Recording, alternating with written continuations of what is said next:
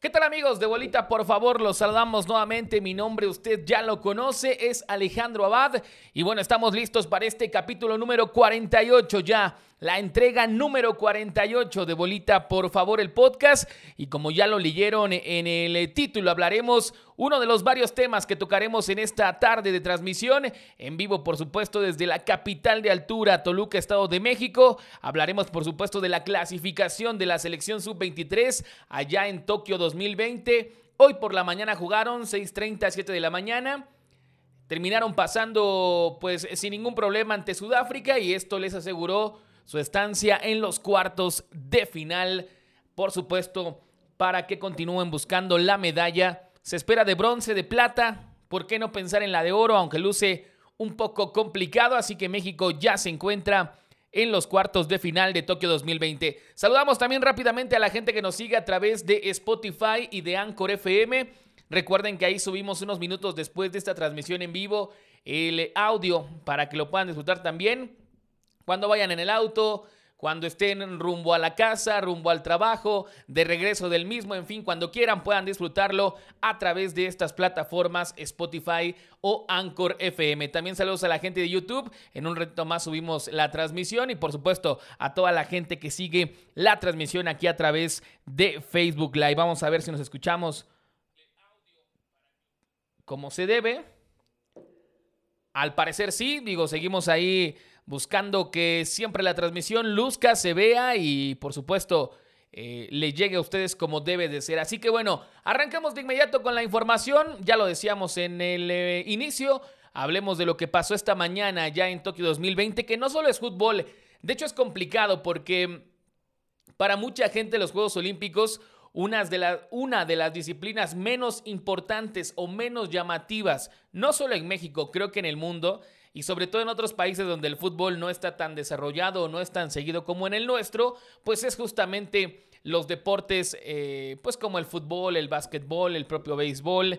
Eh, en este caso, bueno, México sí es un deporte de los cuales una representa una posibilidad de medalla. Ya se logró en Londres 2012 en aquella final con esa gran actuación del hermoso Peralta ante una selección brasileña que contaba con Neymar. Sí, muy jovencito, sí, pero Neymar al fin, también con el gran Hulk, que ahora ya está jugando nuevamente en Brasil. En fin, con muchos jugadores se logró el oro y ahora se esperaba. Después en 2016 no se pudo pasar ni siquiera de la fase de grupos.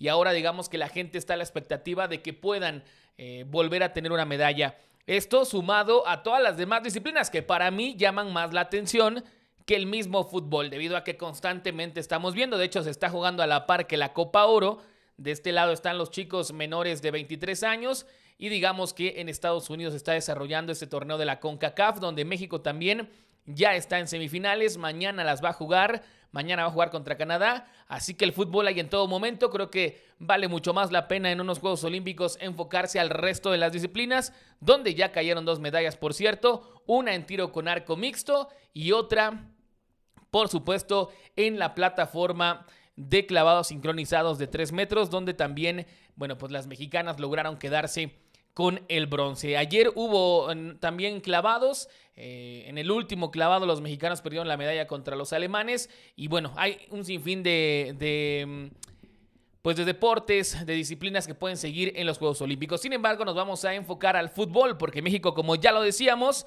pues eh, termina ganando, termina ganando 3 a 0 al conjunto de Sudáfrica. De esta manera sella su pase a la siguiente ronda.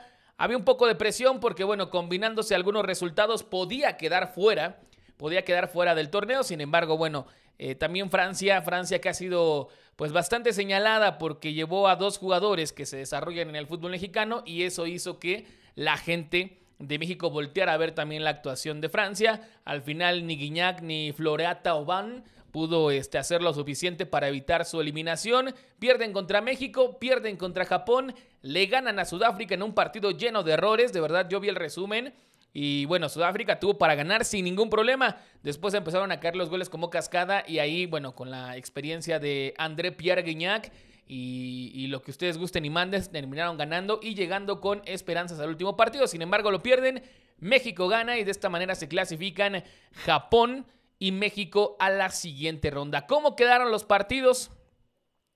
Justamente los partidos de esos cruces donde ya se, se conoce, este, eh, permítanme tantito. Permítanme tantito.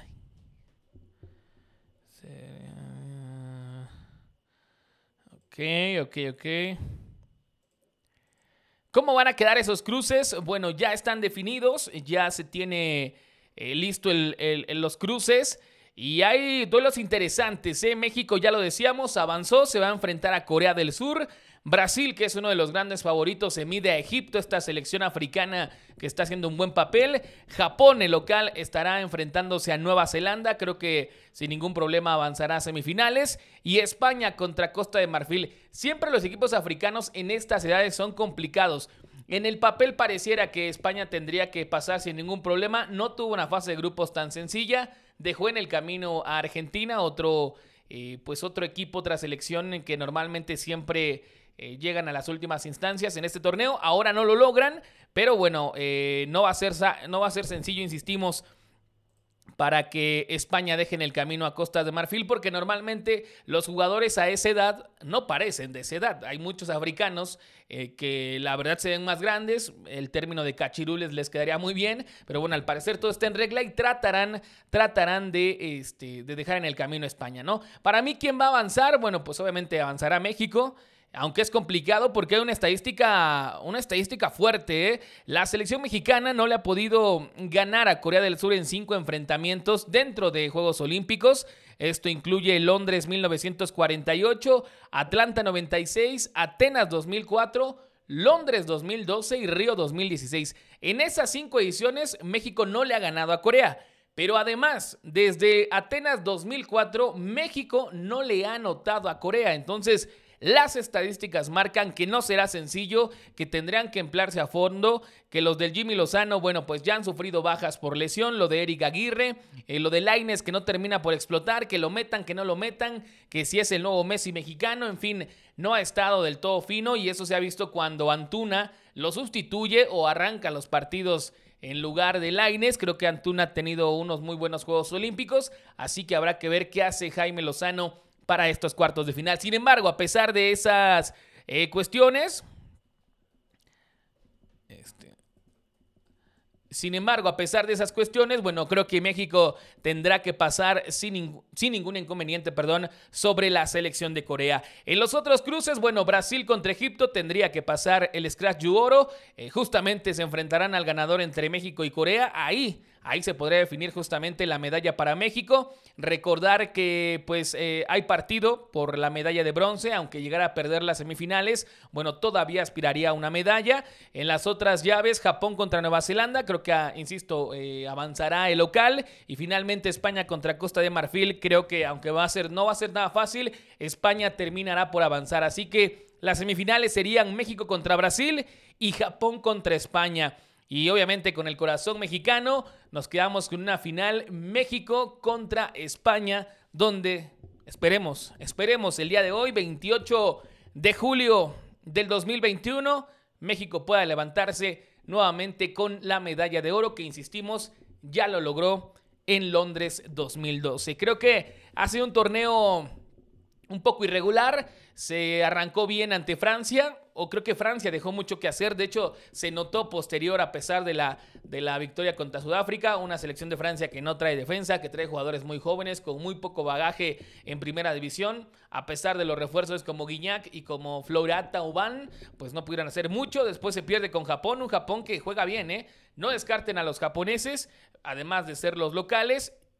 Y por supuesto, terminando eh, pues de hacer la tarea derrotando a Sudáfrica, que también venía en muy bajo nivel. México no tiene la culpa de eso, avanza sin complicaciones. Y ahora, bueno, pues buscará justamente avanzar primero en estos cuartos de final, después en las semifinales y disputar la gran final por la medalla de oro. Así que ahí la información del fútbol varonil en los Juegos Olímpicos de Tokio. ¿Qué otras cosas han pasado? Quisiera mencionarlo porque, insistimos, estamos en momento de... Pues de Juegos Olímpicos, ya cayeron dos medallas, la primera en tiro con arco mixto, la segunda en clavados eh, en la rama femenil. Se nos fueron dos medallas justamente enclavados de eh, plataforma de 10 metros.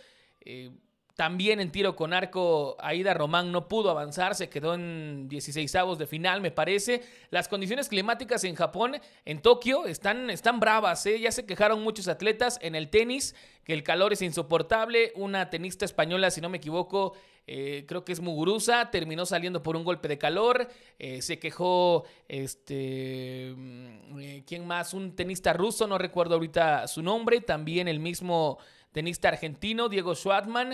Eh, en fin, ha, habido varias quejas porque, porque las cuestiones climatológicas en, en Tokio están fuertes. Sin embargo, bueno, los juegos no se van a detener, van a seguir y eso pasó en el tiro con arco. Había lluvia, había viento, se informaba la llegada de un tifón ahí al país asiático. Aún así se llevaron a cabo las competiciones y bueno, creo que eso no terminó por adaptarse a Ida Román. En el último tiro, cuando queda eliminada, bueno, tiró un 3, o sea, una flecha que llegó al 3. Te habla de que realmente sí las condiciones climatológicas estaban pesando para eh, la arquera mexicana. Así que, bueno, pues hasta ahí más o menos lo que está pasando. Eh, otro tema importante, lo de Simón, eh, lo de esta gimnasta estadounidense, Simón Biles, que bueno, ha dicho, ¿saben qué? Ya no más, no quiero competir. me cargan la mano, siento mucha presión, no estoy al 100, discúlpenme, ahí nos vemos y se retiró de las finales que iba a competir, al menos de la de salto de caballo y de la de All Around. Ya dijo que no va a participar, la van a sustituir. Creo que Estados Unidos terminará ganando medalla, tal vez ya no da la, de oro, porque justamente ella venía de ganar cinco en, en, Río y ahora, bueno, justamente eh, da esta, esta noción de que muchas veces la presión para los atletas es demasiada. Lo, lo vemos en los mexicanos, o sea, eh, ayer escuchaba la narración de Marca Claro y tenía mucha razón la persona que, narraba, que compartía las, las cuestiones de, los clavados. O sea, México quedó en el cuarto lugar de más de 200 países. O sea, son los cuartos, son los, eh, eh, es la cuarta mejor pareja del mundo. Sin embargo, obviamente uno quiere siempre estar dentro de las medallas, pero oye, el trabajo, cuatro años de esmero, eh, de esfuerzo, de pocos recursos económicos, la pandemia, en fin, todo lo que se atravesó, creo que sí hay que relajarnos un poco, aplaudir el esfuerzo de todos nuestros atletas y, sabiendo eh, las, las carencias y las complicaciones y la burocracia y el papeleo y todo lo que viven los atletas para poder llegar cada cuatro años a la justa olímpica. Entonces, eso habla también de una presión mental, de una salud mental importante. Muchos no la saben asimilar. Eh, eh, es, es, es, parte de esto de, de, Simón Biles que dice, ¿saben qué? Yo ya no puedo, me siento mal, no confío en mí, no estoy contenta, no estoy a gusto. Discúlpenme. Si les fallo como país o si eso piensa mi país de mí, pues, ¿qué puedo hacer? Yo prefiero cuidarme, enfocarme, tratar de recuperarme bueno, tiene muchos años por delante para seguir compitiendo y regresar más fuerte, no solo, más fuerte, perdón, no solo físicamente, sino mentalmente, ¿no? Que es lo que ella da la nota en estos últimos días, donde dice, ¿saben qué? Ya no puedo, de verdad, es mucha presión a mi corta edad, me voy a tomar un receso. Así que bueno, también aunado a que Japón eh, o Tokio se está llevando a cabo sin gente en los estadios o, con muy poca gente en los accesos, porque estamos en pandemia, porque hay que estar siempre con la guardia arriba, usando cubrebocas, haciéndose pruebas, eh, no pueden salir, no pueden convivir, en fin, son unos Juegos Olímpicos muy pero muy complicados, muy peculiares. Se esperaba, lo decía Ana Gabriela Guevara, eh, nueve medallas, si todo marchaba súper bien, 10 para superar justamente esa, esa meta, esa, esa línea que México tiene en cualquier justo olímpica de 9 medallas. Yo lo veo complicado, Taekwondo no dejó ninguna, faltaría el fútbol, faltaría el béisbol, faltarían eh, un par de finales de clavados, si no me equivoco, el boxeo, pero no veo eh, más donde pueda México aspirar a alguna medalla extra, así que yo me quedaría con 5, máximo 6 medallas que pueda traer la delegación mexicana de Tokio 2020. Pero bueno, ahí dejamos este tema. Vamos a esperar cómo evoluciona la parte de, del fútbol. Eh, la final eh, será el próximo sábado, sábado 31 de julio. Ahí estará jugando eh, pues la selección olímpica buscando su pase a semifinales y ahí ya prácticamente asegurando una medalla para la representación mexicana. Bueno, eso en Tokio 2020. Hacemos el cambio de juego al continente americano donde se está llevando la Copa Oro y donde también México tiene representación. Están dirigidos por Gerardo el Tata Martino. Eh, tienen un gran plantel. Creo que insisto, también de menos a más, pero ya están en semifinales, dejaron el camino a Honduras en los cuartos de final 3 a 0 con gol de Rogelio Funes Mori, este argentino naturalizado mexicano, jugador activo y actual de los Rayados de Monterrey, que bueno, ha respondido, lleva tres goles en la competencia, México adolecía de un delantero, no quisieron llevar al Chicharito, Dicen que porque cuando hizo la fiesta despidieron a un utilero, él no metió la cara, él no lo defendió, solamente le hizo un favor, le costó la chamba y él jamás fue capaz de poder pedir que no lo hicieran, así que el Tata Martino dijo, ¿saben qué? Este tipo de personas aquí no me sirve y yo no lo voy a volver a convocar, háganle como quieran. Así me estén jodiendo toda la semana en que es el mejor goleador, que sí lo es, o no el mejor, pero el goleador histórico de la selección a esta selección no va a venir mientras el Tata la dirija. Entonces, vamos a traer a Funes Mori, lo naturalizamos y está respondiendo. Es lo bueno, porque si no hubiera metido goles Funes Mori, ahí la presión sería diferente. Pero creo que lo está haciendo bien. Tiene 30 años, lleva más de 130 goles desde que llegó a México. Es un referente del fútbol mexicano y bueno, ya por ley es, es, es nacional y tiene todo el derecho a estar en esa competición. Entonces, México deja en el camino a Honduras y ahora se va a medir a la hoja de Maple, a la selección de Canadá para tratar de buscar justamente la gran final y obtener un nuevo título de la CONCACAF, que bueno, nos guste o no, es la federación, es la confederación, perdón, donde juega México, a la que pertenece, es el trofeo, pues justamente en CONCACAF más importante a nivel de selecciones, México es el máximo ganador, por eso le llaman el gigante de la CONCACAF. Y sea como sea, pues tiene que, tratar de, cuidar el prestigio, de buscar siempre ganarlo, bajo las condiciones que sean, eh, con las limitantes que tenga, con el plantel que lleve, con el técnico que los dirija. México siempre tiene que salir a ganar este torneo, aunque sea de bajo nivel, aunque pues no sea lo que más te represente como fútbol en el mundo, pero bueno, México tiene que ganar. Y eso va a intentar hacer el día de mañana cuando se enfrente a Canadá. Del otro lado, Estados Unidos se mide a Qatar, una selección de Qatar que llegó como invitado, que está jugando muy bien, que dejó en el camino al Salvador, que hizo una muy buena fase de grupos y que no descartemos que dé la sorpresa del torneo, ¿eh? ¿Puede Qatar eliminar a Estados Unidos a pesar de ser locales Estados Unidos? Yo creo que sí. Yo creo que sí si le va a poner unos pesitos ahí a, caliente.mx, váyase con el ambos anota, váyase con el más de 2.5 goles, o si ya se quiere ver muy cochi, métale a que Qatar avanza o a que Qatar gana el partido, porque creo que puede haber buenas cosas en ese encuentro. Entonces, para mí avanza Qatar, del otro lado avanza México y tendremos esta final tan extraña que únicamente se puede dar en la CONCACAF.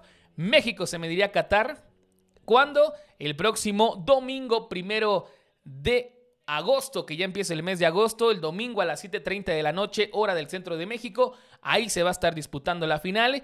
E insisto, considero que México tiene chance de llevársela, tiene chance de campeonar, aunque en nivel futbolístico, pues el torneo por sí mismo no, no significa demasiado, esa es la realidad, ¿no? Y no es que uno patee el pesebre, simplemente tampoco podemos cegarnos o decir este que, que, queremos participar en la Eurocopa o en, en, la Copa América, que ya lo hacíamos, ya no lo hacemos.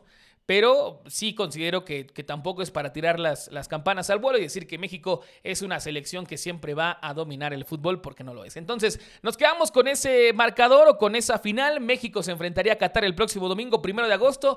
Y por supuesto, nuestro favorito es la selección mexicana, donde, bueno, sumaría, insistimos, un torneo más de esta competición de la CONCACAF. Pero bueno, hasta ahí dejamos la información del mundo de las selecciones, tanto en Tokio 2020 o fútbol a nivel de selecciones, como en la Copa Oro, porque ya regresó, ya regresó, ya está aquí. Y la verdad es que no pudo iniciar mejor para mis Diablos Rojos del Toluca.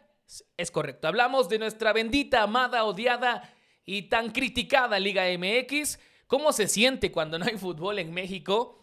Se nos hizo eterno poco más de mes y medio, dos meses, pero bueno, ya regresaron. Hay algunas buenas noticias. Ya anunció la directiva de Toluca que sí va a haber venta de boletos. Van a tener preferencia los abonados. Va a haber venta al público a través de la página www.tolucafc.com.mx, me parece. Y por supuesto también en taquilla, así que hay que estar atentos. Ya lanzó ahí la, publicación el Toluca. Vamos a ver eh, quién se anima. Ahora sí que quién se anima. Eh, la entidad mexicana está en semáforo amarillo. Sin embargo, bueno, al parecer Toluca ha previsto todas las necesidades de salud o las eh, medidas de salud para que la gente que se anime a asistir lo haga de forma segura. Habrá el aforo del 40%, así que yo creo que si los abonados se animan a ir, seguramente los boletos quedarán ahí. Ojalá y no haya reventa, ¿eh? porque ni en estas circunstancias los revendedores dejan de, de aparecer. Así que vamos a ver cómo le va al Toluca en el ingreso después de más de un año, año y medio, que no había gente en el estadio. Bueno, pues por fin lo van a reabrir y es en el partido de jornada 2 cuando se enfrenten al conjunto de Tigres. Pero antes de eso y ahondar más en la cuestión de Toluca, vámonos rápidamente con los resultados de la jornada 1 porque hubo sorpresas. Querétaro y América arrancaban el pasado jueves, empataron a cero goles. Necaxa se lleva una dura derrota 3 a 0 ante Santos. Un Santos que sigue pues en recambio, que sigue con un equipo muy joven y que dirigidos por Almada siempre, me parece que desde que llegó el técnico, este técnico Almada, van a ser contendientes ¿eh? para estar dentro de los primeros ocho. Después, Pachuca derrotó 4 a 0 a León, complicado inicio de León, perdió el campeón de campeones contra Cruz Azul, le pega 4 a 0 Pachuca.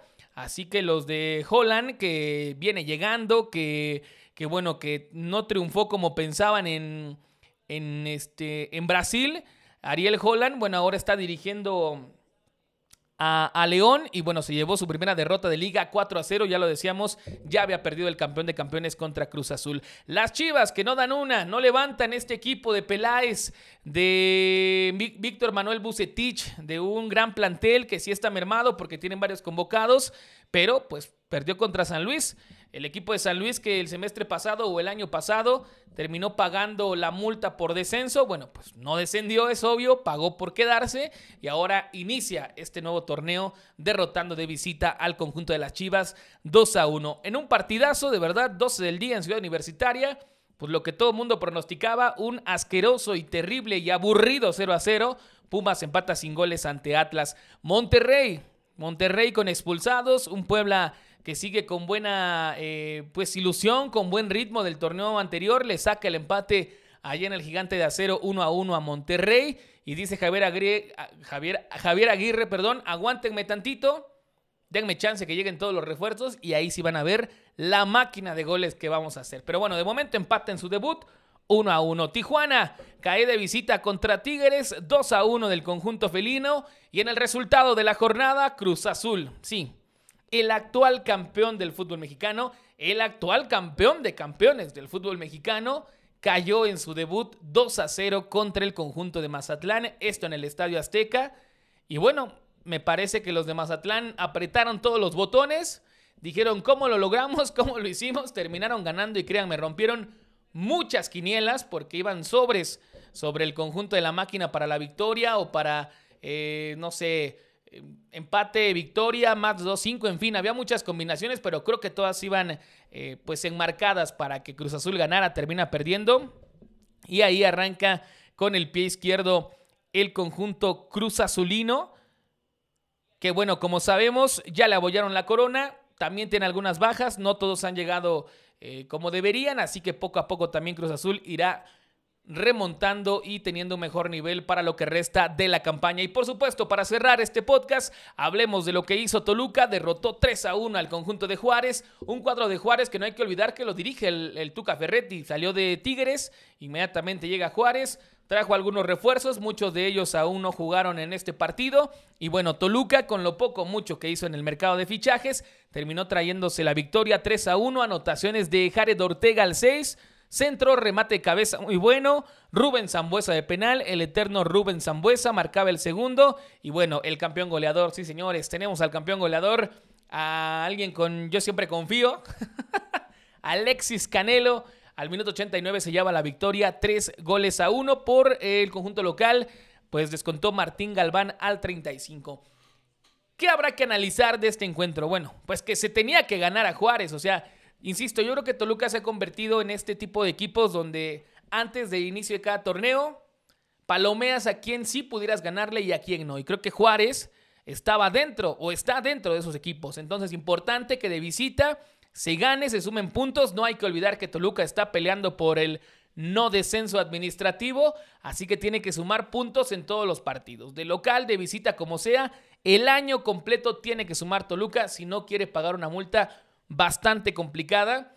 Y bueno, si eso lo logra, por obviedad, estaría sumando puntos para poder clasificarse. Lo que tendría que hacer Toluca es, al menos en este torneo, se asegurar, asegurar, perdón, estar de entre los ocho primeros. Sabemos que va a haber 12 boletos nuevamente, que va a haber repechaje como la temporada pasada, pero Toluca tiene que olvidarse de eso. Toluca tiene que sumar, tiene que ganar, tiene que hacer lo que tiene o lo que más pueda con lo que tiene. Llegaron algunos refuerzos, todavía todos no debutan, pero bueno, Toluca tiene que afrontar un nuevo torneo si me dicen al día de hoy para qué está Toluca, creo que para clasificar entre los 12, pero del 6 hacia abajo, no creo que esté del 6 hacia la posición 1, pero sí del 6 hacia abajo, ¿no? Entonces, vamos a ver cómo lo hace Cristante. Un nuevo torneo para el técnico argentino, con cambios en el plantel, con mayor tiempo de pretemporada con nuevas caras, con apoyo de la directiva. Vamos a ver si esta vez Toluca hace un papel digno. Insisto, si me preguntan al día de hoy, con que clasifica liguilla será un buen torneo. Y para mí, el principal objetivo de mis Diablos Rojos del Toluca, no en este torneo, sino en el año, es evitar la multa por el descenso. Entonces, están obligados a hacer puntos en todos los partidos. Creo que tienen un plantel competitivo, mediano, competitivo y dependerá de lo que quieran ofrecer los jugadores en la cancha y lo que el técnico pueda ofrecer también desde el banquillo para que este Toluca aspire a algo en este nuevo campeonato. De momento, insisto, clasificar entre los 12, creo que hay, para, hay, hay lo suficiente para lograrlo. Y luego ya, si tienes que pasar por repechaje, llegar a cuartos de final, pues creo que será un gran torneo. Así que bueno, de momento mi Toluca arranca ganando, 3 a 1 le gana Juárez. Y este domingo, antes de despedirnos, hablar rápidamente pues de lo que va a enfrentar justamente los Diablos Rojos del Toluca. Viene la visita de Tigres, un Tigres cambiado, renovado, eh, donde viene este, pues el Piojo Herrera, ahora manejando este conjunto que por muchos años los dirigió el Tuca Ferretti y que, bueno, pues le dieron las gracias, le dijeron va una nueva era, va un nuevo ciclo, llega el Piojo Herrera, arrancaron ganando de visita con Tijuana, ahora vienen nuevamente visita con Toluca, Así que los del norte, a pesar de que no tendrán ni a Guiñac ni a Florata Ubán todavía o Taubín, pues es un plantel, me parece que de los mejores. Así que Toluca tiene que mostrar arrestos, tiene que mostrar eh, fortalezas, tiene que mostrar eh, amor a la camiseta para tratar, por supuesto, de seguir generando puntos como local, que es lo importante. Si ya sumaste de visita, tienes que hacerte fuerte de local y tienes que buscar ganarle a Tigres para empezar el torneo 6 de 6 puntos, ir manejando el plantel, algunas lesiones, lo que se te pueda presentar, tienes que hacerte fuerte en casa. Así que Toluca recibe este domingo en el estadio Nemesio 10, como le dijimos al principio, con estadio abierto, va a haber aficionados, así que estén atentos a las redes sociales del Club Deportivo Toluca porque ahí podrán ver todos los detalles. Van a tener eh, preferencia a los abonados. Posteriormente, si hay boletos disponibles, habrá, perdón, venta al público ya sea a través de la página o en las taquillas del estadio. Y bueno, esperar que se cumplan todas las reglas de sanidad, que la gente vaya, se divierta, que no haya este grito, que por cierto eh, va a haber duras sanciones a quien lo siga haciendo, ¿eh?